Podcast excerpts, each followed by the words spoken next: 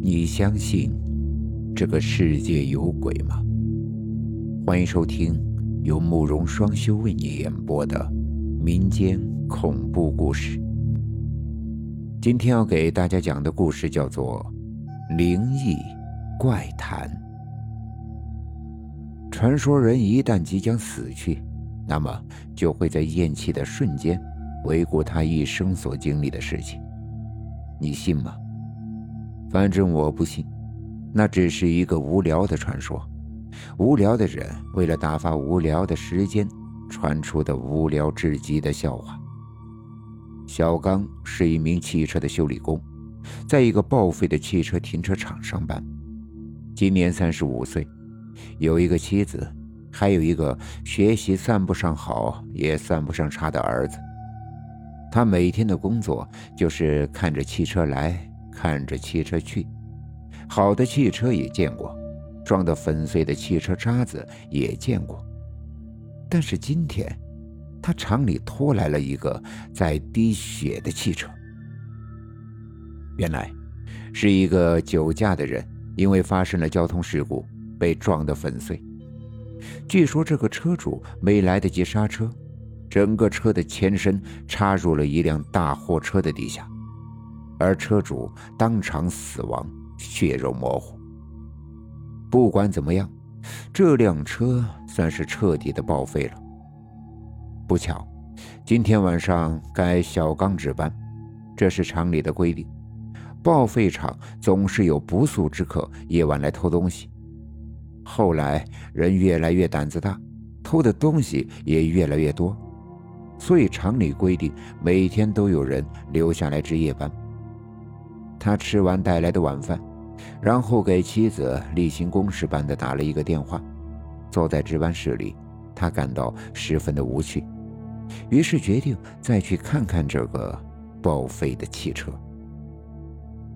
他拿着手电筒，大胆的走出去，那辆车还是在那里，不过血迹早已经风干而发黑。他看了看，心里想。哎呦，真惨！一瞬间啊，这人就没了。哎，愿你一路走好，来生切不要如此呀。手电筒的光照下，有个黄色的三角东西，就在车中间躺着。他仔细看了看，拿了起来，上面还沾着一丝丝血迹，似乎是一个平安符。他拿着它端详了一会儿。看了看，心想：“哎，平安符也不能保你平安呀。”似乎这辆车没有任何还可以利用的东西，看来等待这辆车的结局也是过几天被分拆呀。看了一会儿，他拿着手电筒回到了值班室，可是突然却停电了。他觉得更加的无聊了。外面淅淅沥沥的下着雨，不一会儿，雨越下越大。一个惊天巨雷吓得他赶紧缩了缩衣服。这一次，他被彻底的吓懵了，吓坏的不是雷，而是坐在对面的一个血淋淋的人。人？不，他是鬼，绝对是鬼。正当他腿软想跑出去的时候，那人不是鬼，突然说了一句：“谢谢你了。”本来就吓坏的他脸色苍白，这一句话更加让他确定，这声音绝对不是人，是鬼发出的。此时他拼命的向门口爬去，却发现两腿不能使唤，极度的惊吓。让他丧失了判断，无法控制属于自己的大腿。对面的鬼说：“外面雨大，别出去了，我又不会害你。”他打着哆嗦，慢慢的回过神，看着对面的鬼。又过了一会儿，他确定这个鬼真的没有恶意，于是站立的说：“我我我不认识你。”也没做过坏事，你是谁？你要干嘛？那个鬼闷声的笑了笑，哼 谢谢你，没有你，我可能要耽误时间而魂飞魄散。他仔细想了想，这下肯定这个鬼绝对没有恶意，于是他这次大胆的问：“我没明白你什么意思？你的意思是，我帮了你？”鬼说。是的，今天我被撞死后，牛头马面我都看见了。本来是要拉我走到阴间，可是那个平安符却被开过光，牛头马面就无法靠近拉我走。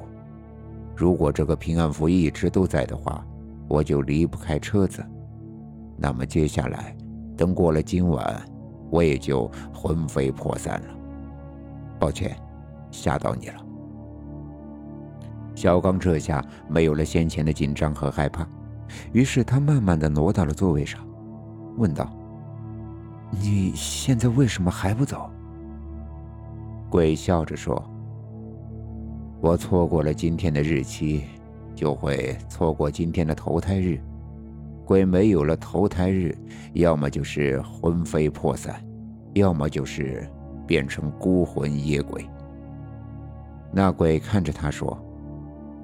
好歹你也帮过我，有什么想问的，都可以问我。